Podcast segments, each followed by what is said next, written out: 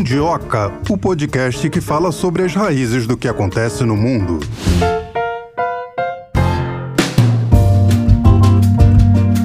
Hoje é sexta-feira, Mundiocres. Tudo bom com vocês? Espero que sim. Com a Melina Sade, eu sei que ela vai bem porque ela tá aqui na minha frente.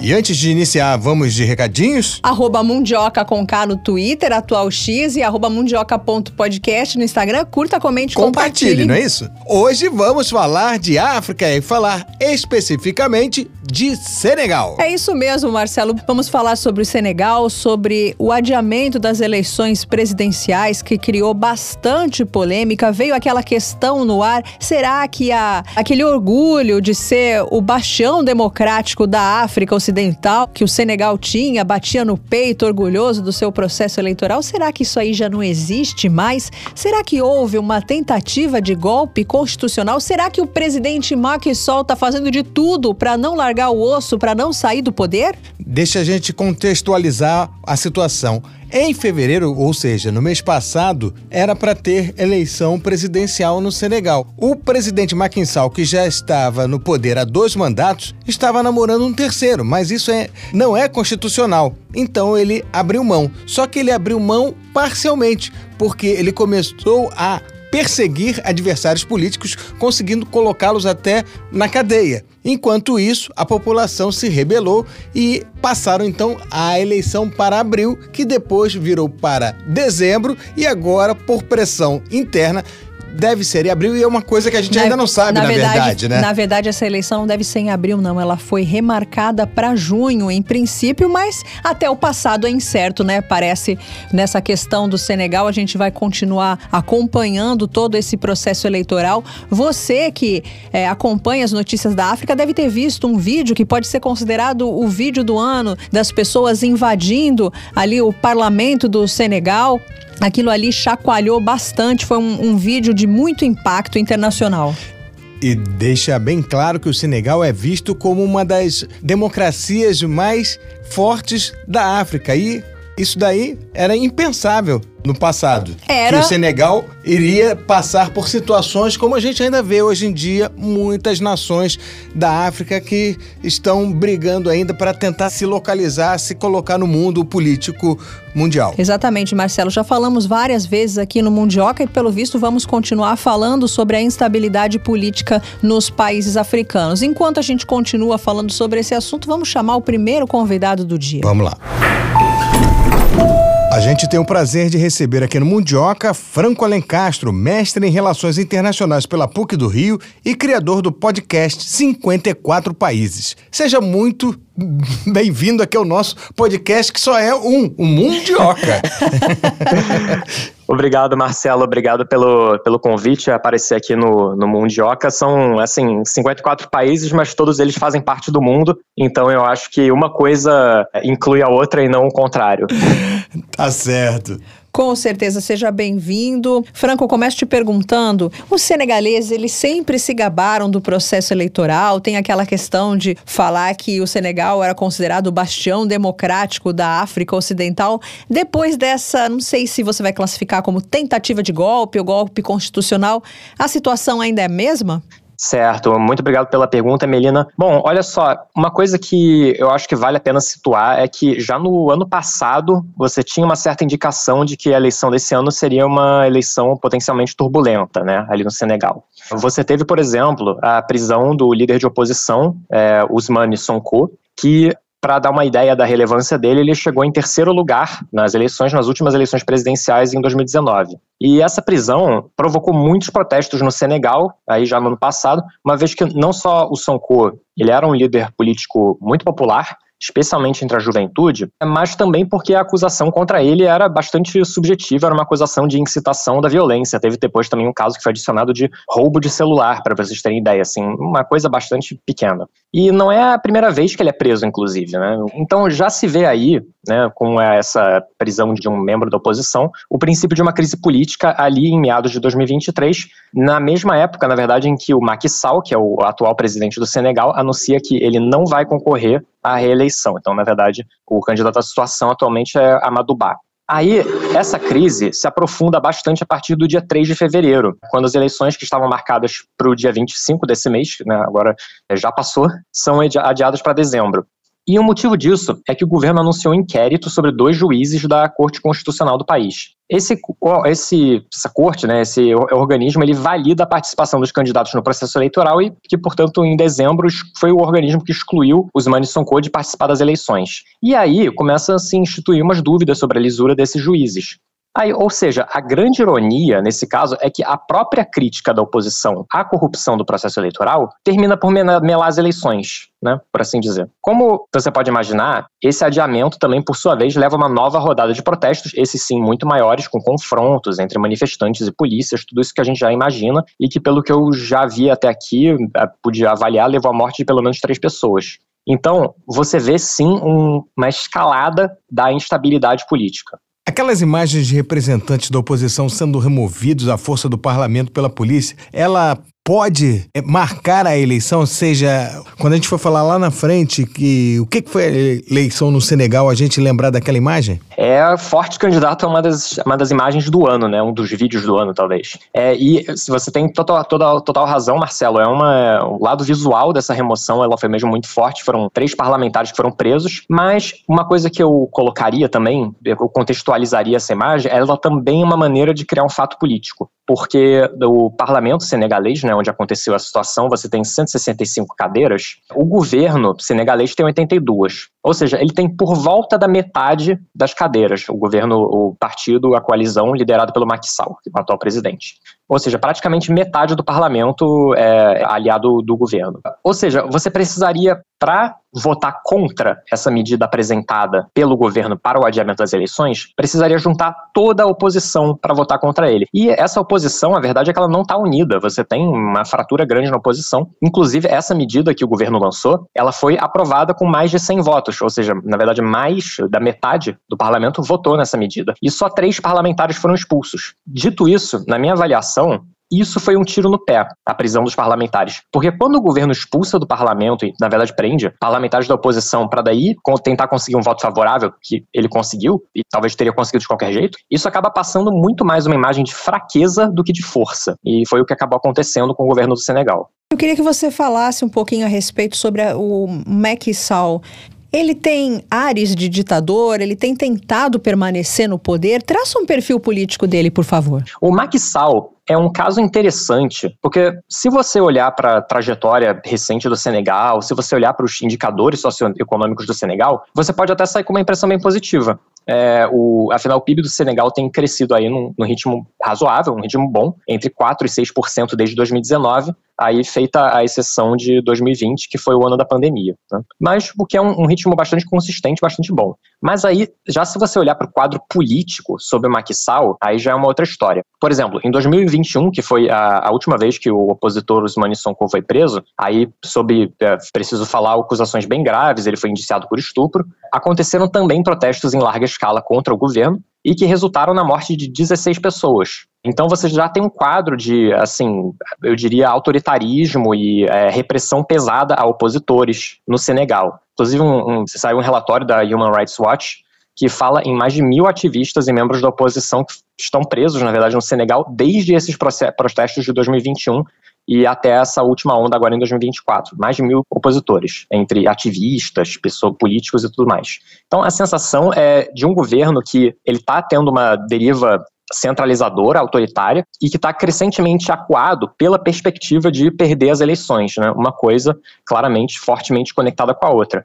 Sall, é, inclusive, era membro do governo anterior, né, do Abdoulaye El até que ele rompeu com ele e desde então, desde 2012, está aí e, assim, aparentemente caminha para deixar o poder esse ano, mas ainda não se sabe se isso de fato vai acontecer. Na sua opinião, o que está acontecendo agora no Senegal já aconteceu antes em Burkina Faso, Níger e Mali? Ou seja, uma repulsa é. à França? Não. É, uma distinção que eu colocaria entre esses casos é que nós estamos num, num terreno um pouco cinzento, né, para falar de, de golpes, golpe, golpes militares ou, ou, algo do tipo, que é um contexto em que você sim vê no Burkina Faso, no Mali, é, Primeiro, porque as eleições não foram canceladas, eu acho que isso é uma distinção importante. E é, então, isso é, é diferente. Diferente também no sentido né, do que a gente tem visto em outros países na África, diferente no sentido é, em que nesses países os militares têm assumido a dianteira né, do governo e derrubado governos democraticamente eleitos, substituído esses governos.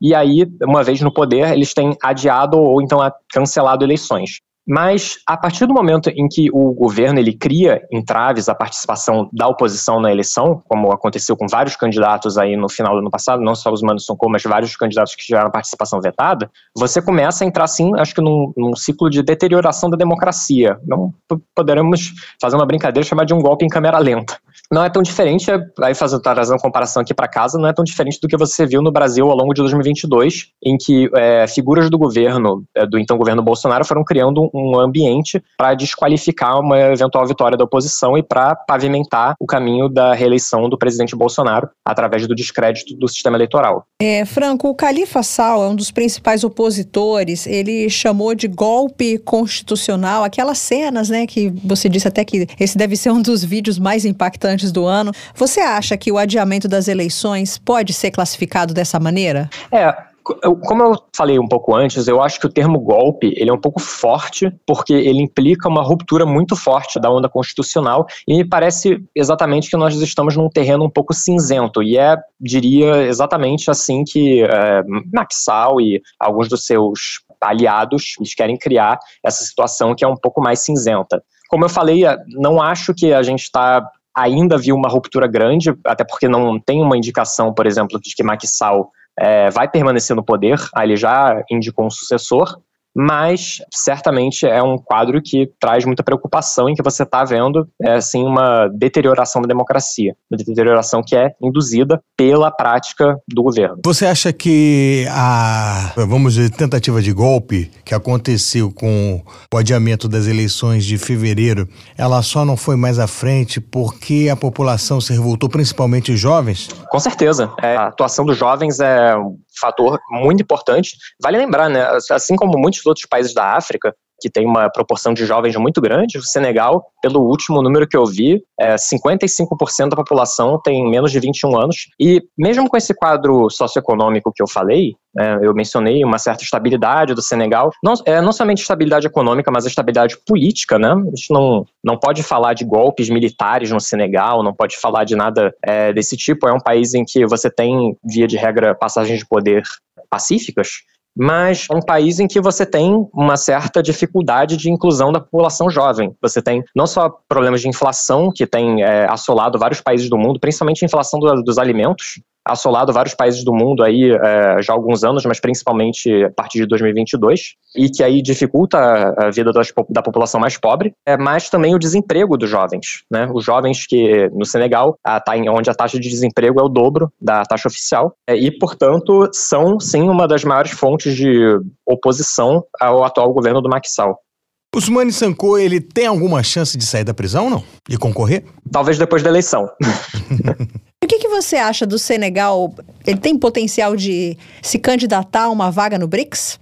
É, teria que olhar, por exemplo, né, nessa questão do BRICS. O BRICS é uma, é uma situação interessante porque nós vimos justamente essa expansão ao longo dos últimos anos, né, é, na verdade, ao longo do último ano, é, com a Etiópia e, enfim, é, outros países entrando nos BRICS. Eu não sei se o, o Senegal seria um candidato forte, precisamente acho que pela, pelo tamanho do país. Apesar do prestígio que o Senegal tem é, dentro da África, algum prestígio político, é, justamente pela sua solidez institucional, é, mas você tem outros países que eu acho que seriam candidatos mais fortes, assim, é, a Nigéria, eu acho que é o, para mim, estaria destacado na frente. O Senegal, eu já não tenho tanta certeza. Franco, não vou fazer brincadeira com seu nome, mas você acha que o Senegal está no momento, assim como outros países, de desfranquificação? Isso é, isso é uma notícia muito preocupante para mim. Um dia eu pretendia conhecer o Senegal e acho que essa, essa é. janela tá rapidamente se fechando. Eles estão querendo Não, se livrar do Franco, desculpa dizer. Estão querendo se, exato, estão querendo se livrar do Franco, né? Exatamente, esse é um problema. É, e essa questão do Franco é, é inclusive, obrigado por falar, Melina, mas é uma questão muito importante na, na África atualmente, né? O Senegal, como muitos outros países aí da África francófona, né, teve esse histórico aí de colonização pela França, usam é, o franco CFA e uma das, é uma das bandeiras do Ousmane Sonko é justamente o abandono do franco pela adoção de uma nova moeda, aí uma moeda emitida no próprio Senegal e que realmente se você for olhar para realidade das últimas décadas, assim, nesses países, a adoção do franco CFA foi um desastre econômico para esses países que tiveram aí a sua sorte monetária, né, por assim dizer, totalmente atrelada à sorte da França. E é um movimento que tem ganhado vulto nos últimos anos, muito pela, eu diria, talvez seja uma palavra forte, mas incompetência do governo Macron que tem aumentado é, críticas aos governos africanos, ao mesmo tempo em que diminui o engajamento da França em temas importantes, como o tema da segurança, que é talvez o principal tema aí no, no Mali, no Burkina Faso hoje em dia. A França tem se desengajado é, nesses países e isso abriu uma janela para que esses países buscassem novas parcerias. Né? Notadamente, a gente tem visto no Níger e no, e no Mali é, uma aproximação bastante considerável com a Rússia, inclusive com a visita de é, Sergei Lavrov no, no Níger, Agora, agora vocês vão me perdoar, agora não me recordo bem se foi no Burkina Faso ou no Níger. Em um desses dois países teve visita de figuras importantes da cúpula russa. Né? É, parcerias que, assim, acho que tendem a frutificar no futuro.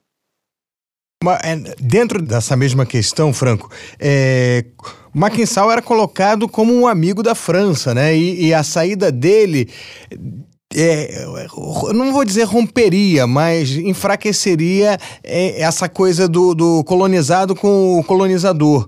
Você concorda com isso?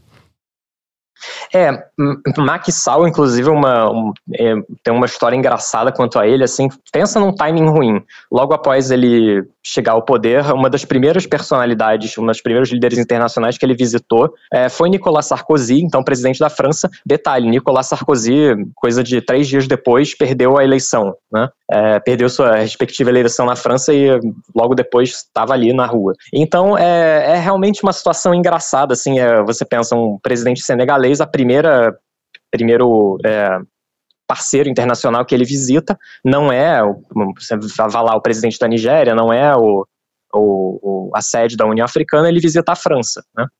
É, o que mostra ainda a relevância que a França tem para todos esses países, mas que é uma relevância que tem é, diminuído ao longo dos últimos anos.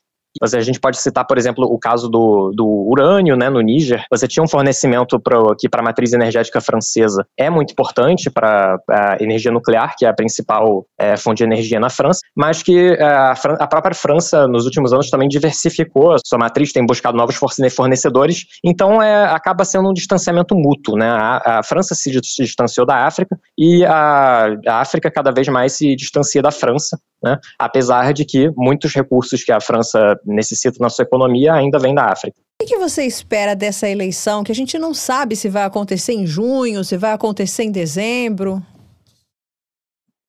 Olha, o que, que eu espero dessa eleição? Olha, Melina, nessa altura eu, eu acho que só Deus sabe. Mas, assim, dito isso, é, eu ficaria bastante surpreso se acontecesse uma ruptura ainda mais séria do que a gente já viu, esse adiamento é, por exemplo, como um fechamento do parlamento, né, assim, não a, não a prisão de alguns parlamentares, mas o, realmente o fechamento do parlamento, ou uma intervenção militar, como a gente já viu em Burkina Faso ou no Mali, ou, por exemplo, também um cancelamento da eleição. Né? Se cada uma dessas coisas acontecesse, eu, eu ficaria um pouco surpreso. Porque seria algo inédito no Senegal, é, desde a crise política de 62, né? Você pensa aí, já faz mais de 60 anos, é, em que você teve uma, uma, ruptura mais grave assim no Senegal, mas aí foi num contexto totalmente diferente. É, já ainda era Guerra Fria, o país é, era, era, independente há muito pouco tempo, mas eu acho que existe sim a possibilidade da seleção ser adiada novamente até 2025 por motivos políticos. É, isso é, se o governo acreditar mesmo que ele não vai vencer, eu acho que existe essa possibilidade. Então eu acho que tem ainda bastante água para rolar nesse sentido. É, não, eu tô, eu tô aqui pensando no que você colocou. É, você não acha que se o exército, os militares quisessem realmente tomar o poder, aproveitariam essa brecha e já não teriam se mostrado? Certamente, certamente. Eu acho que é, os militares já teriam aparecido, já teriam mostrado presença, até porque eu acho que inspiração não falta nos últimos anos. Inclusive, eu acho que muito dessa movimentação que a gente tem visto em alguns desses países da região, não que o, Senegal faça exatamente aí parte da, da região do Sahel, são contextos um pouco diferentes, é, né, é um país com mar, é um país que tem uma cultura política própria bem mais estável.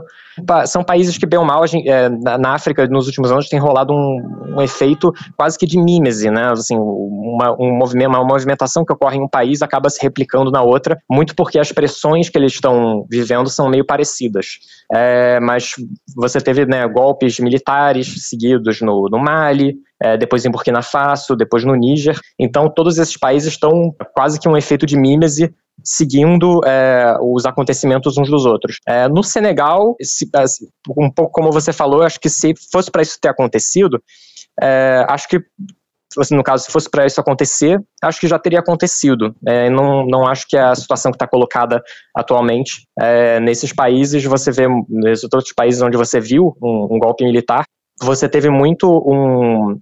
Primeiro, acho que uma atuação de grupos armados. Grupos armados que, cuja é, objetivo era um de derrubar o governo, é, que não é bem o caso que a gente vê aqui. A gente vê principalmente elementos aí da sociedade civil, jovens, grupos de manifestantes, mas que não têm esse acesso a armas, essa tática violenta é, de tentar derrubar o Estado.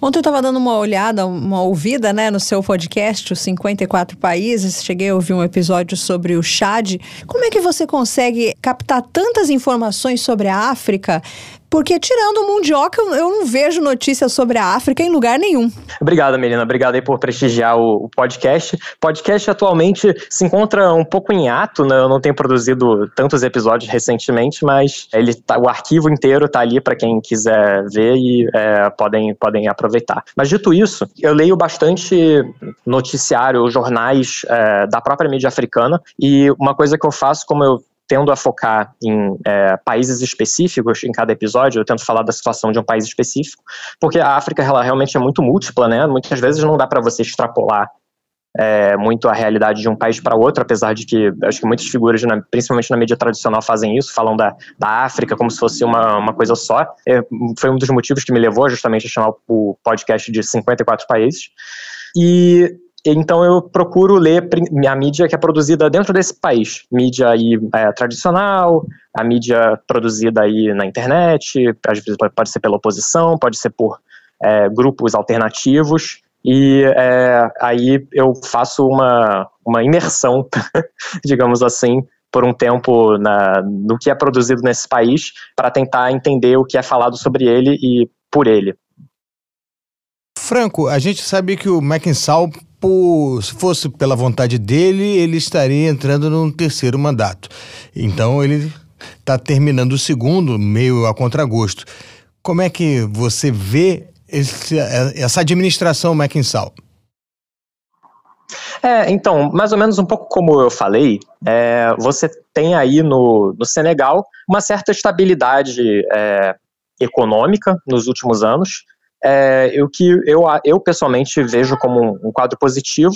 É, teve, eu diria, o mérito de não mexer muito é, economicamente na, na administração, na, nas políticas que as administrações anteriores tinham adotado, né, como a administração do Abdoulaye Wade, é, e até recentemente não não havia demonstrado uma tendência autoritária tão grave. Né?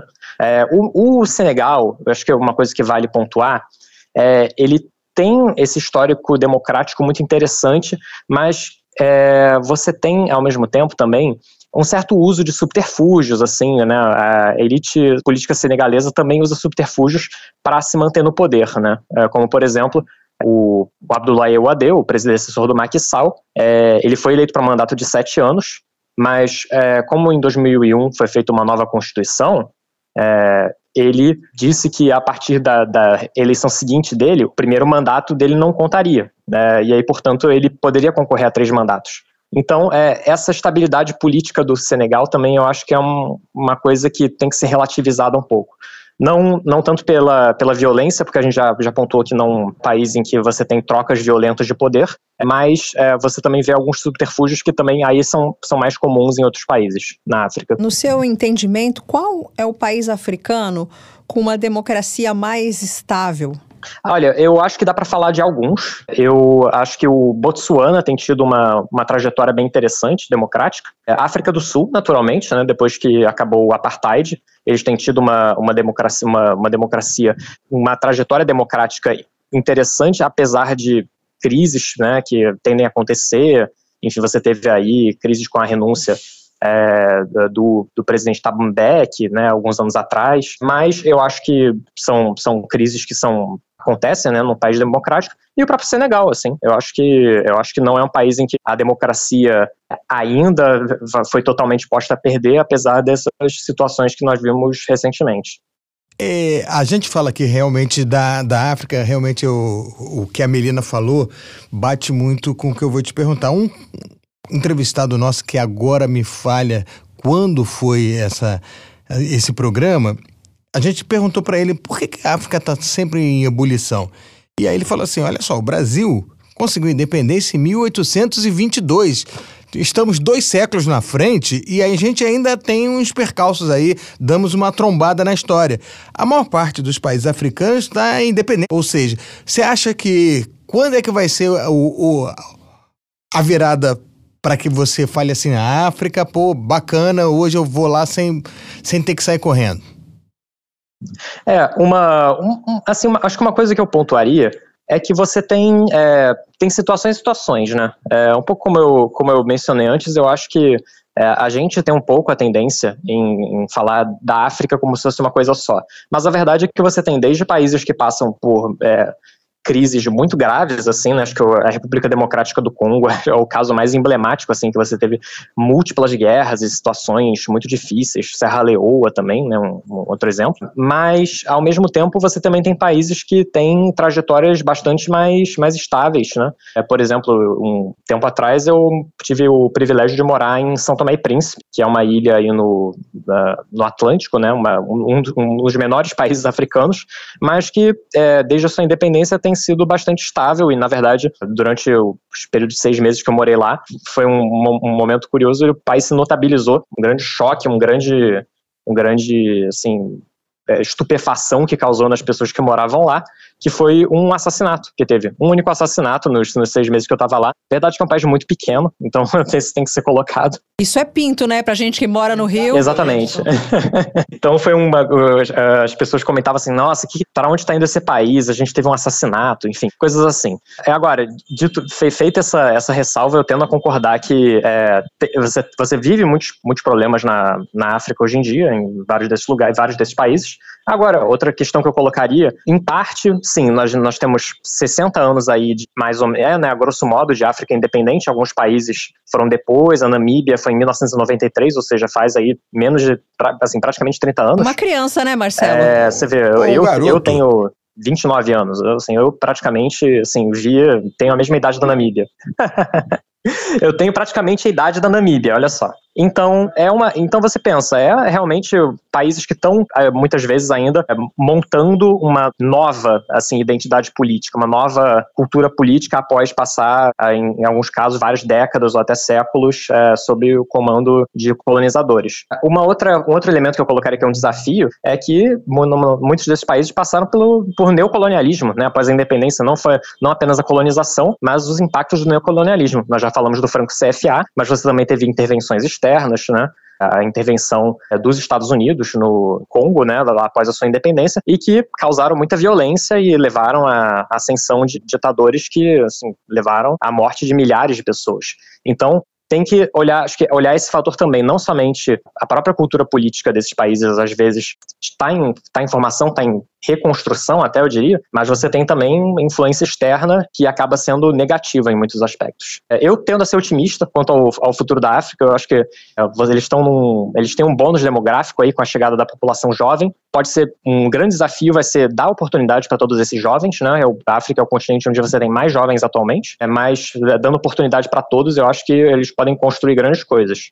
Tá certo, a gente conversou com Franco Alencastro, mestre em Relações Internacionais pela PUC-Rio e criador do podcast 54 Países. Boa sorte para os 54 países, espero ouvir outros episódios. Você, Mundioker, que está nos escutando também, ouça os 54 países que tem muita coisa interessante lá. Obrigada, Franco, e até uma próxima oportunidade. Obrigado, Melina. E boa sorte também aí ao Mundioca. Obrigado a todos os ouvintes. Obrigado. Um abraço. Tchau, tchau. Tchau, tchau. A maior parte dessa população, Melina, é composta por jovens e foram eles que não deixaram efetivamente o golpe ser concretizado. Vamos então ouvir o nosso segundo convidado do dia. A gente tem o prazer de conversar aqui no Mundioca com Mamadou Aljalo, ele que é formado em administração e mestre em ciência política, doutor em estudos estratégicos internacionais pela Universidade Federal do Rio Grande do Sul. Seja muito bem-vindo. Muito obrigado a todos. Mamadou, os senegaleses costumavam se gabar do processo eleitoral no país e de, de repente assim se viram as voltas com um golpe. O senhor pode explicar como a situação chegou a esse ponto, não?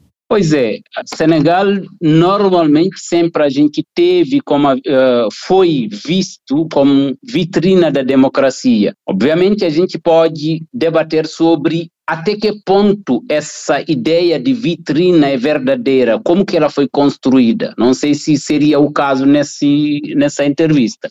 Mas a, o último acontecimento, que a, a anulação das eleições que teriam uh, no dia 25 de fevereiro de 2024, é um fato que surpreendeu de uma certa forma, grande parte do público, mas não surpreende quem acompanha a política senegalesa, não surpreende os políticos também. Porque Macky Sall sempre, desde que ele chegou ao poder, sempre tentou permanecer no poder. Então, todas as eleições que ele organizou desde que ele chegou, ele sempre organizou sem a oposição. Sempre ele uh, prendeu, aprisionou o, os, os opposentes, a oposição, para, para impedir que haja um processo normal. Então, ele queria um terceiro mandato, não foi permitido, não tinha clima para isso e ele achou um jeito de prorrogar o seu próprio mandato, que seria não respeitar o calendário eleitoral. Eu acho que esse, de uma forma muito,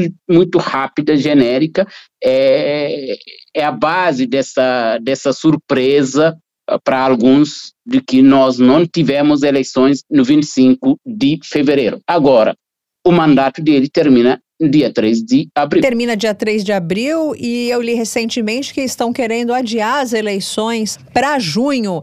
É, é verdadeira essa informação ou pode acontecer em dezembro? Já temos data?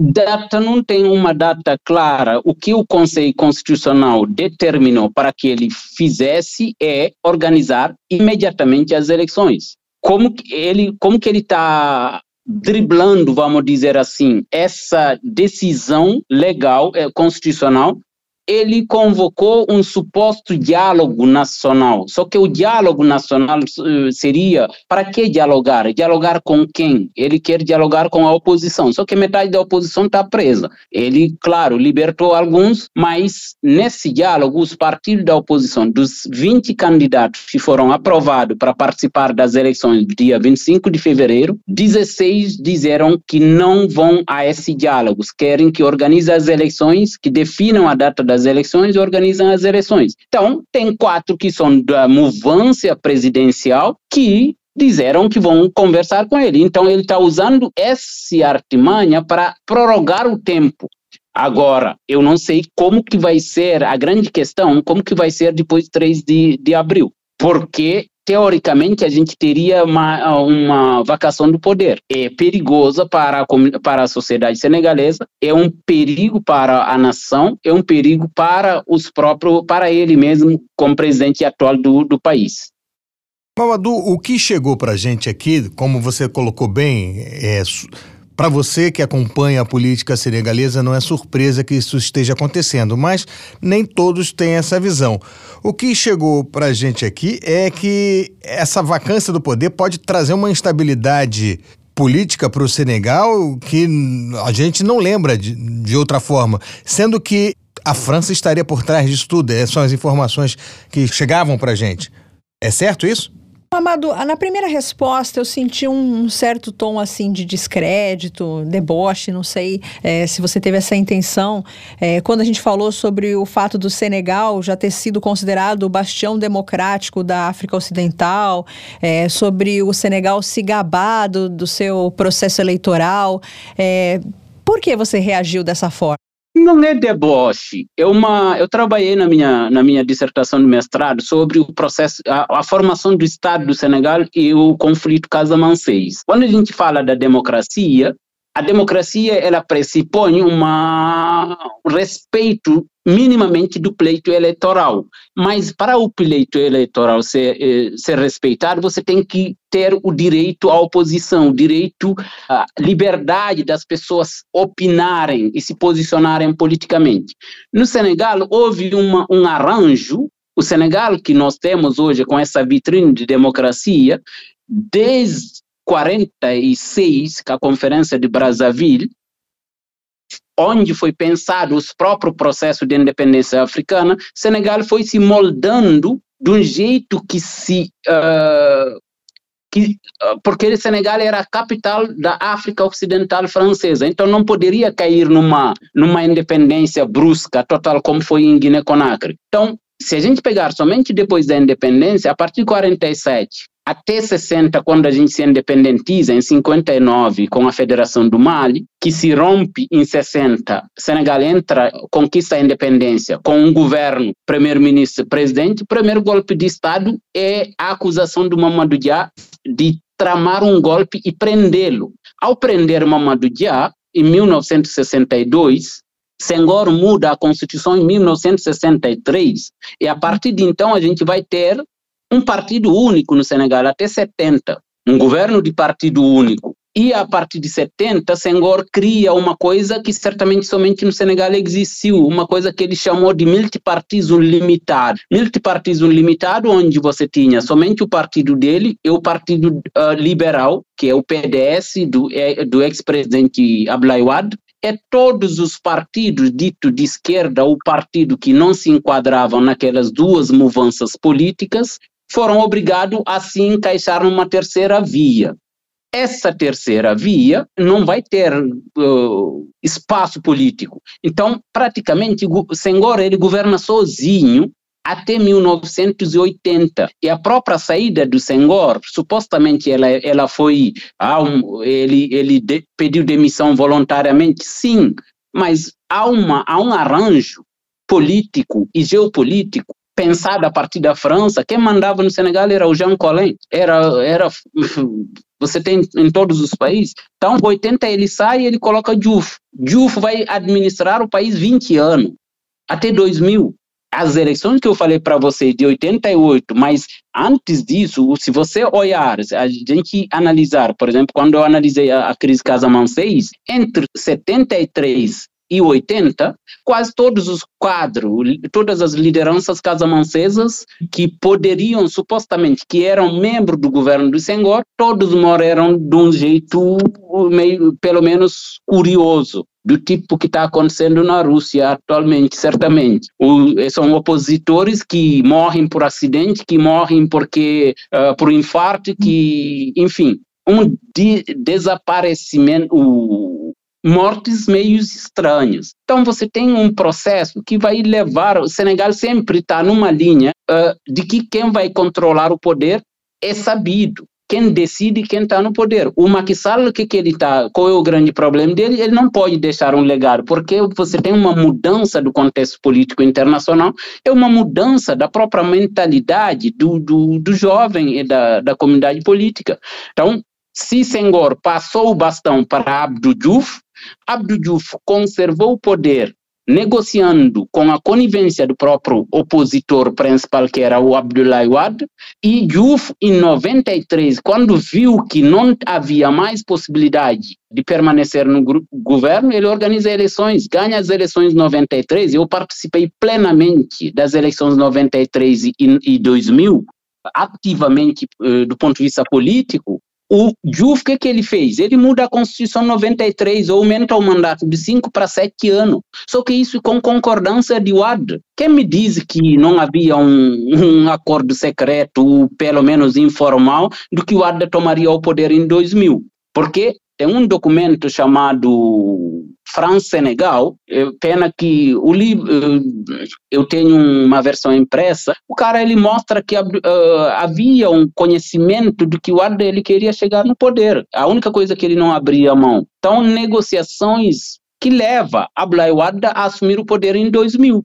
Ou seja, todos os presidentes senegaleses decidiram quem vai substituí-los ao longo do tempo. Democracia é essa?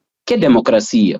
Do outro lado, a oposição que não é bem vista nunca conseguiu vingar, que não é bem vista é, é sempre acusada de qualquer coisa. Macky Sall, nos últimos tempos, ele prendeu Karim Wade, prendeu Khalifa Sall, ultimamente o Usman Sonko, que surgiu, que era inesperado, com uma popularidade uh, nunca vista no Senegal, ele hoje ele é acusado de, de ser terrorista, de ser salafista, de ser uh, islamista, de ser forças ocultas, de tudo. Só que nada, nada disso ele foi condenado por isso, porque não se comprovava. Acusaram ele, para finalizar, acusaram ele de ter violado uma, uma menina que trabalhava numa casa de massagem, massagem não, não prostituição, massagem terapêutica, e também não se consolidaram, disseram que ele engravidou a menina, mas depois do processo eles condenam ele por perturbação à ordem pública.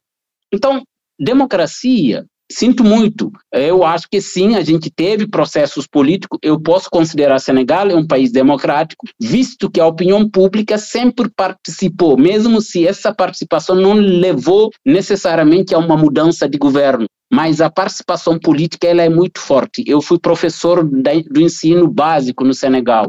As crianças de 6 a 7 anos já participam, já tem uma, uma verba que eles gerenciam do, do colégio onde eles estudam. Então, eles participam, decidem, votam. Então, a, a, a, cultura política senegalesa, ela sim, ela é bastante madura. Agora, o processo político de mudança de governo no Senegal, ele é questionável. Eu teria argumentos para sustentar o que eu estou dizendo. Mamadou, você respondeu parte da minha pergunta, que era por que, que o principal adversário presidencial de Sall estava na cadeia. Você colocou essa resposta já. Agora, o que chegou para a gente aqui, a gente acompanhando de longe os acontecimentos no Senegal, é que, o, vamos dizer, o golpe entre aspas, só não deu certo porque houve uma rejeição muito grande, principalmente dos jovens senegaleses. Isso é verdade? É totalmente verdade. E que, como eu te falei, como tem um, um espírito democrático, uma politização da sociedade senegalesa muito forte, e você tem uma. Não é só no Senegal, quando na, na, véspera da independência falava do movimento panafricanista, esse movimento panafricanista ele é mais forte hoje do que em, em 50. Então você tem uma, um amadurecimento político muito grande e você tem a comunicação, a gente está conversando à distância. Então a informação, hoje você não consegue segurar a informação. Então, isso, é, um, é, de um lado, é um dos grandes pontos que explicam por que o golpe não deu certo. Mas, do outro lado, e que o golpe não deu certo, isso aconteceu com Abdou Diouf. Abdou Diouf, quando ele eh, queria sair do governo, ele quase implodiu o próprio partido, que é o, PE, o Partido Socialista Senegalês, porque ele queria, o, o, o, substituto dele que ele queria, grande parte dos membros da, do partido não queriam, era o, o falecido Tanor. Macky Sall, ele, ele colocou Amadou Ba como candidato presidencial, mas grande parte do, dos membros do próprio partido, da própria coalizão, não são, não são de acordo. Então, esse cara ele não tem uma aceitação. Então, você tem uma rixa, uma divisão interna mesmo do partido. E do outro lado, a, a justiça ela se vê, a própria comissão eleitoral, o Conselho Constitucional, ela se vê ela se vê acuada a, a, a, se posicionar de uma forma responsável. Eu acho que isso impediu que o golpe acontecesse de uma forma muito concreta. Amado, o Califa Sal, ele, é, apesar do mesmo sobrenome, não tem nada a ver com o Macky Sall, né?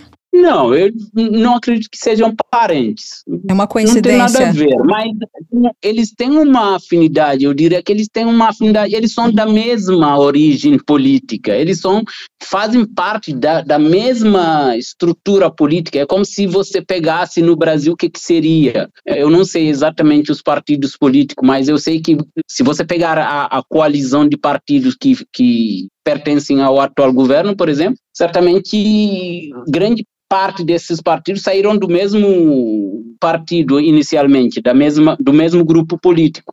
Khalifa Sall e Macky Sall são do, herdeiros do que foi o Partido Socialista Senegalesa, do que foi é, que o Partido Socialista Senegalesa é herdeiro também do que foi o partido uh, um partido democrático senegalês PDS, não o, P, uh, o PDS do Abdoulaye Wade. Então o governo, o partido de Senghor.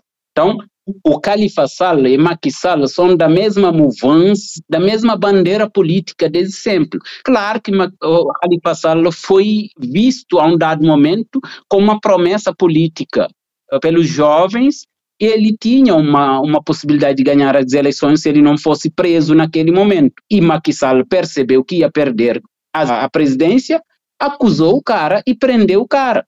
Então, mas não não são parentes, não acho que seja uma questão de parentesco. O Califa Sal, ele chegou a chamar o que aconteceu no Senegal de um golpe constitucional, que foi o adiamento das eleições. Você concorda com isso? Mas é um golpe que não deu certo, porque o que o Macky Sall queria é realmente prorrogar. Se ele faz as eleições em dezembro, ele garante a continuidade por um, um ano no poder, porque ah, você faria as eleições em dezembro, esse cara tomaria posse em, sei lá, em janeiro ou em fevereiro. Então, ele tentou tramar contra o, contra o próprio poder. Felizmente, no Senegal, eu acho que às vezes você tem uma sensação de que os, os órgãos de controle estão na mão de quem governa. E a grande maioria quem governa, às vezes, acredita nisso mesmo, acredita que tem o poder absoluto. Não percebe que, às vezes, quando chega realmente a certos limites, os poderes não vão junto. Por exemplo, o Maxala acreditava, como ele, toda vez que ele quis prender a oposição, a justiça colaborou, ele acreditava que também que postergando as eleições certamente a própria justiça ia colaborar. Não teve essa colaboração. Então, o golpe constitucional ele falhou nesse sentido. A mesma forma que foi um, um, um tiro no pé, a acusação que ele fez para tentar prender Usman Sonko de desse opositor ter violado uma menina, aí eles politizarem aquele fato, os próprios membros do governo uh, se gabavam de ter com, uh, provas provas porque eles mesmos levaram a menina para fazer para fazer a como que é enfim levaram no médico. Fazer o exame o exame de corpo de delito. Então só que depois que, que qual, qual foi o, o erro que eles tiveram? Eles não combinaram com o médico porque o médico não atestou coisa que não tinha. Então e o, o, o, o delegado que tinha o caso, ele teve acesso ao laudo. Então, queriam esconder o laudo, não tinha como. Queria que, se, se, queria que o médico fizesse um laudo encomendado, o médico não fez. Então, você tem, às vezes, você quer fazer um golpe, só que você não tem controle total da situação. Mas que é golpe, é é golpe, mas isso não é surpresa, mais uma vez. Sall sempre é, o, o objetivo de Sall é pelo menos ficar 20 anos no poder como ficou o, o, o Senghor como ficou o Juf. Só que, infelizmente, para ele, nós estamos vivendo no século XXI. Como é que o senhor avalia esses dois mandatos do Sall? Eu diria para você péssimo. Eu, em, o primeiro mandato dele, em 2013 eu voltei no Senegal, 2013, ele assumiu em 2012. Eu voltei no Senegal, estava uma, uma animação, uma expectativa muito grande. Na época, quem era a primeira-ministra, é a primeira mulher que foi primeira-ministra, acho, é, é Mimi Touré, é, o, o, Senegal tinha até um, um termo que o que você falava de pessoal te falava que não, de da família. Uh, mimi, ou seja, a cidade está uh, tá funcionando na ordem de mimiture. Porque ela chegou combatendo a corrupção, pedindo para que os, todas as pessoas fizessem declaração dos bens antes de assumir cargos políticos. Então, havia uma expectativa muito grande, positivamente falando. Isso em 2003. Entre 2003 e 2016, eu voltei em 2016, havia uma mudança drástica. Mudança drástica. E o, o planejamento Senegal, Senegal Emergente, que era o programa dele, que, que ele fez? Ele fez um BRT, que tem um trem. Esse trem estava tava parado, cheio de mosquito. A gente sabe o que, que é dengue aqui no Brasil. E aqui nós temos saneamento básico. Dakar, quando chove, a cidade fica embaixo da água, porque Dakar está embaixo do nível do mar, é uma praia. Então, do ponto de vista da infraestrutura, pouco ele fez. E quando ele fez também, claro que o funcionalismo público, o reconhecimento parece que melhorou a situação, aumentou o salário, essas coisas, mas do ponto de vista do ponto de vista prático para a, a, empregabilidade, o jovem, a universidade, Sall, a universidade do Senegal, ela é, Macky Sall fechou a universidade faz mais de cinco meses. Esse ano a universidade está fechada desde outubro. Você viu isso num país que, que se diz país que pretende se desenvolver? O cara fechou a universidade porque havia risco de perturbação à ordem pública. Ele fechou a universidade. Supostamente as pessoas estão tendo aula online. Mas Senegal não tem internet, metade que nós temos no Brasil. Se tem internet, metade da população dos estudantes não tem um telefone celular que possa se conectar. Como que você vai dar aula online? E como que você fecha uma universidade num país democrático? Então, eu acho que, infelizmente, aumentou a corrupção, aumentou a sensação de que tem gente que você não pode tocar, tem gente que se enriqueceu muito. O, o, o premier, esse Amadou Ba, que é o candidato do Sall, ele tem um prédio só para ele, com elevador pessoal. O cara não tinha nada antes de assumir o governo. O cara era um, um mamadou da vida aqui. Então, você tem um enriquecimento ilegal muito grande no Senegal durante o governo Macky Sall. Fato que a sociedade sente, a sociedade sente. Ele faz várias das medidas que ele tomou em termos de, de desenvolvimento, acho que ficaram somente no discurso. Ele fez um estádio lá. Esse ano, só para vocês terem ideia, em dezembro, o, a, embaixada, o a embaixada do Senegal entrou em contato comigo porque Macky Sall organizava um, um suposto seminário de segurança no, sobre segurança na África Ocidental no, no Senegal assessor da embaixada entra em contato comigo, diz, Mamadou, eu precisava de uma indicação. Não, ele entrou em contato com um colega, o colega indicou meu nome. Como eu estudava segurança, ele entrou em contato comigo para me dizer que não, eu queria que você indicasse um nome de brasileiros que pesquisam segurança. Eu falei, você quer que tipo de brasileiro? Você quer brasileiros? Você quer especialista da área de segurança? Sim, mas tem que ser brasileiro nato, o naturalizado, ele me diz o nato, e de preferência teria que ser brancos. Por que, que eles têm que levar esses caras? Não, mas por que você quer brasileiro? Ele falou, não, porque uh, você sabe, você sabe, você uh, se forem brasileiros, eles chegam no Senegal, uh, eles vão, vão dar entrevista para jornalista, vão não sei o que. Ou seja, não é um especialista que vai debater, discutir a questão de segurança. É alguém que vai lá como especialista brasileiro, que vai ser colocado numa para um holofote publicitário político. Era tudo pago. Ida, hotel, tudo pago ele organiza esse seminário eh, faz quatro anos. Então, um gasto do dinheiro público desgraçado, enquanto que a população, grande parte dos jovens senegaleses estão morrendo no Oceano Atlântico. E o outro, quantidade de pessoas que foram executadas. Hoje não se sabe quantas pessoas estão nas prisões no Senegal.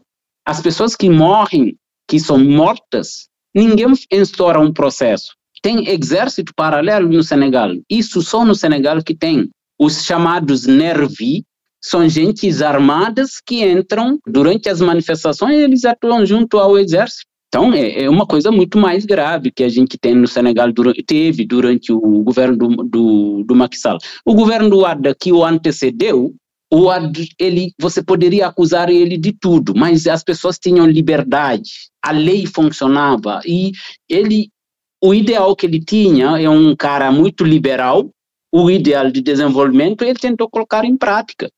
Tentou colocar em prática. E o outro, se ele fosse tão radical, eh, tão autoritário quanto o Macky Sall, o Macky Sall não chegaria ao poder, porque ele, ele poderia ter prendido o Macky Sall na época. Ele não prendeu. Ele não impediu que Macky Sall fosse candidato. A única coisa que ele tentou é um terceiro mandato Quando falaram para ele que você não pode, ele não forçou a barra. Tentou, o filho dele foi candidato. Ele queria impor o filho.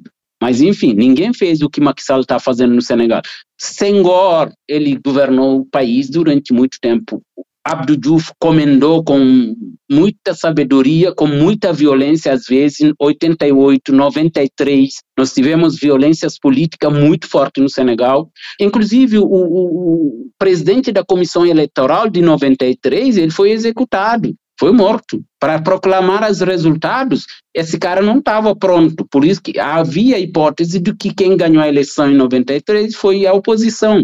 Só que o cara que tinha o, o, o processo, ele foi executado e uma outra pessoa foi nomeada para proclamar os, resu os resultados. Democracia certamente é, mas falta um pouco de amadurecimento para a gente se tornar realmente essa vitrine de democracia que a gente tem orgulho. Eu tenho orgulho de ser senegalês, de ter a formação política que eu tive no Senegal, que os jovens senegaleses têm, mas eu acho que ainda tem coisas que são.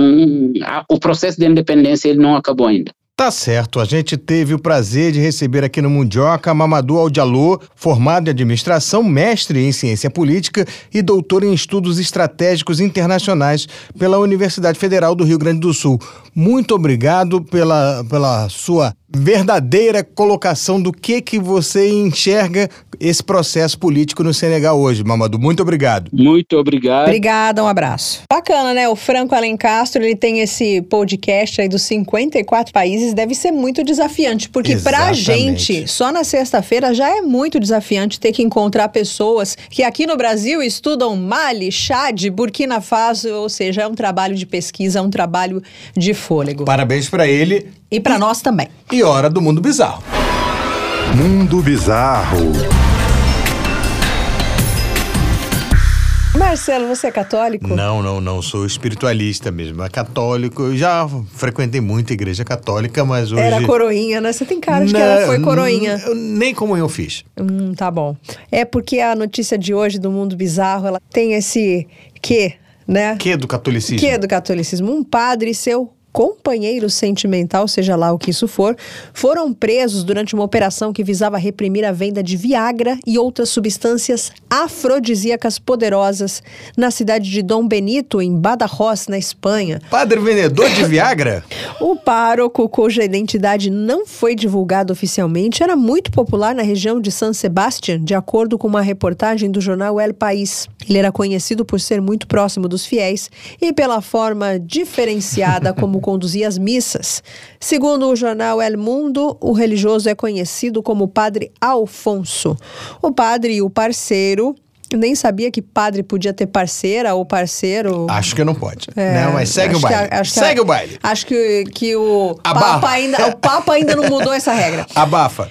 Então ele e o parceiro foram presos na casa em que moravam e que fica dentro da própria paróquia. A relação entre os dois não era um segredo entre os fiéis, ou seja, os fiéis não se incomodavam. O pessoal, o pessoal ainda tranquilão, né? Legal. Durante as buscas, agentes da Guarda Civil apreenderam abundante material estimulante pronto para venda. Padre casado com homem e traficante, que o sacerdote teria distribuído à sua clientela. As investigações começaram há meses, quando a Guarda Civil tomou conhecimento das supostas vendas de substâncias, tanto pelo padre como pelo seu companheiro. Os dois foram enquadrados em crime de tráfico. A polícia não descarta que haja mais envolvidos com o esquema. Investigadores acreditam que o padre, acreditando não levar suspeita por causa da sua posição de liderança na paróquia, acabou se descuidando nos, nos crescentes negócios ilegais e deixou rastro das operações. Crescente mesmo é que rastros de operações com Viagra seriam esses, hein? É.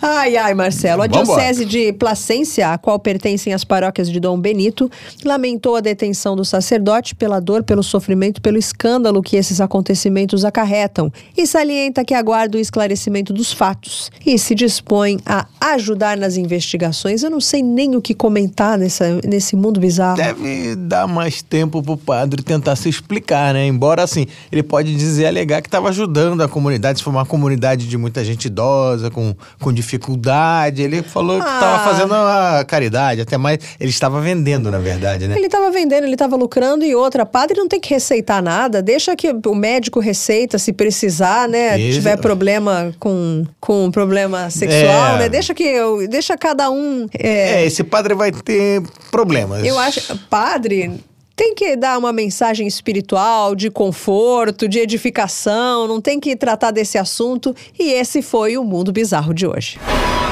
Mundo Bizarro.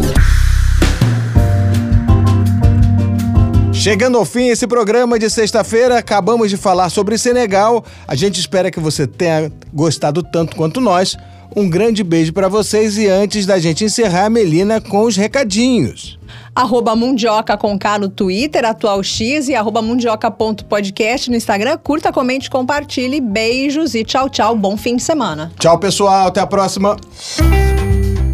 Mundioca, o podcast que fala sobre as raízes do que acontece no mundo.